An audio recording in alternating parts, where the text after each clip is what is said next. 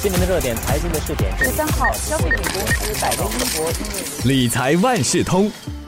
你好，我是九六三好 FM 的德明，欢迎收听理财万事通。说到这电子游戏哦，它是紧紧的抓住了消费者对这互动娱乐的需求变化，那么这些玩家人数就不断的新增，使到企业营收啊快速的增长。以电子游戏作为体育项目的电子竞技，他们叫做 e-sports。最近几年呢，更是火红，迅速崛起。作为一个投资主题，电子游戏和电竞行业特别受到机构投资者的青睐。那么，散户投资者又要怎么把握这个机遇，从这市场的趋势中获得利益呢？这一期的理财万事通，我邀请华媒体集团新闻中心财经新闻记者周月祥和我们说一说，投资者在投资电玩行业的热门企业的时候要注意些什么事项。月祥你好，德明你好，看到这样的信息，那就是市场研究公司 Newzoo 它预测，随着互联网基础设施越来越完善，智能手机也越来越普及。全球的这玩家啊，今年同比增长了百分之五点三，达到近三十亿人那么多。而且，全球电子游戏的营收今年也预计可以达到一千七百五十八亿美元这样的一个数目字。那么，到了二零二四年呢，还可能增加至两千一百八十七亿美元。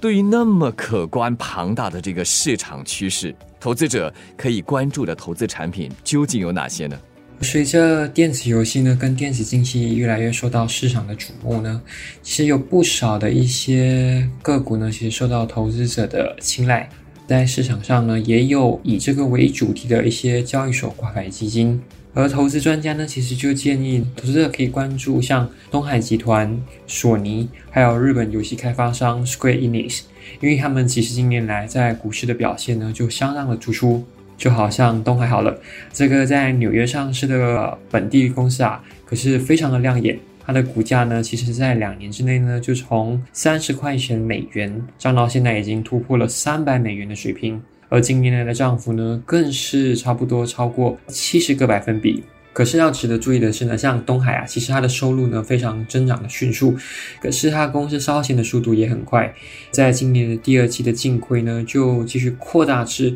四亿三千三百七十万美元。东海的电子游戏平台呢，Garena 呢却是一个唯一获利的业务，它在第二季的这个调整后的息税折摊前的盈利 EBITDA 就达七亿四零九零万美元。而且呢，集团的电子游戏的业务呢也非常的多元化，就包括在二零一七年推出自主开发的手机游戏 Free Fire。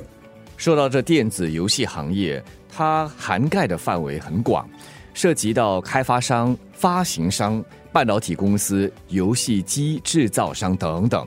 那么看来，没有单一公司能够完整的覆盖整个行业嘛？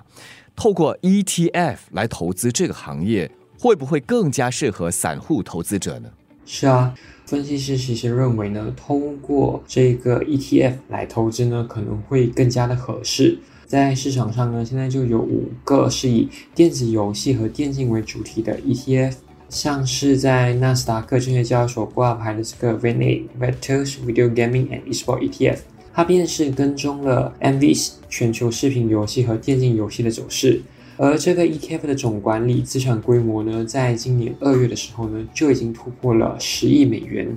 除了这个之外呢，日兴资产管理呢，其实在去年六月呢，也推出了 NikoAM Active eGames ETF。然后这个 ETF 呢，是在香港的证券所交易所挂牌，它是一支主动型的 ETF，也就是说，那些经理人呢，会积极主动的挑选所投资的股票。然后目前就有被纳入的三十七家公司呢，就有包括了索尼、微软还有腾讯。那么拥有全球最大电子游戏市场的中国，我们看到最近它就遭遇到监管的压力。中国官方媒体上个月发文，将电子游戏甚至比作为精神鸦片，而且还点名腾讯旗下的游戏，这就使到在香港上市的腾讯股价一度重挫了百分之十一。电竞市场受政府监管等因素的影响，投资者要怎么来应对这样的一些市场风险呢？最主要的风险呢，就是那个政府的监管就收紧。像在中国好了，中国政府呢就规定呢，十八岁以下的青少年呢每周玩游戏的时间最多只是三个小时，而且只能在周末还有节假日进行。而这样的做法呢，其实就为了要解决说这些未成年人呢，他们玩电子游戏成瘾的问题。然后投资专家呢就有提醒，因为中国政府他们对于中国科技业的加强监管呢，已经成为了一个新常态，所以呢，这个政策还有企业盈利的前景呢，将会更难预料。所以科技股的表现呢，也将会持续的波动。像腾讯好了，其实像腾讯呢，他们就提到，因为他在八月二十三日的时候呢，其实就有回购了两二十三万公司股票，所以呢，这个呢其实是有提振了一些投资者的信心。然而呢，专家呢还是建议投资者呢，目前为止啊，应该就是要谨慎行事，只有在股价呢就是急剧回调的时候呢，才开始逐步的买进。然后他们也强调。因为考虑到说现在政府监管的不确定性嘛，所以很难判断说到底现在的科技股呢估价呢到底是不是便宜？因为如果假设这些公司的盈利就是降级，就是下调的话呢，相对来讲呢，他们的估价呢将会变得更贵。说到电子游戏和电竞行业，他们俩涵盖的范围是很广的，不但广，而且又多元。再加上日新月异的电子游戏，也紧紧的跟着消费者的需求而进行变化，想方设法的增长企业的营收。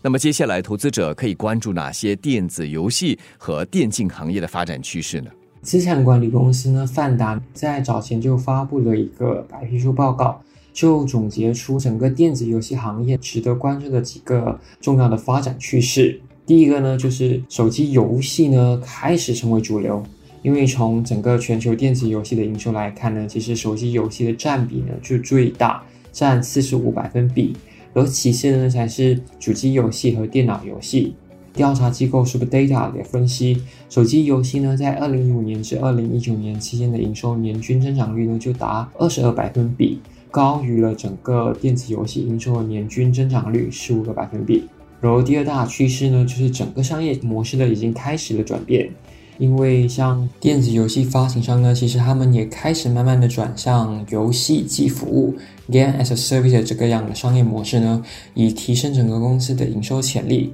包括呢，透过游戏订阅还有季票的方式呢，让玩家呢可以持续的付费。此外呢，随着整个 5G 这个网络时代的降临呢，还有云计算的整个技术进步，云游戏 （Cloud Gaming） 也更加的盛行。投资专家呢，其实有说，市面上呢，其实有不少的云游戏呢，就是允许这些玩家呢，可以在电脑啊、平板电脑或者是移动设备上任玩，像是 Google Stadia、Apple Arcade 跟 PlayStation Now 等等。然后第三大的趋势呢，就是电子竞技呢，也开始逐渐的崛起。电子业的这个收入来源呢，其实主要有六种，就包括了商家赞助啊、媒体转播权。还有游戏开发商的收费、周边商品，还有比赛的门票跟网络广告及网络直播等。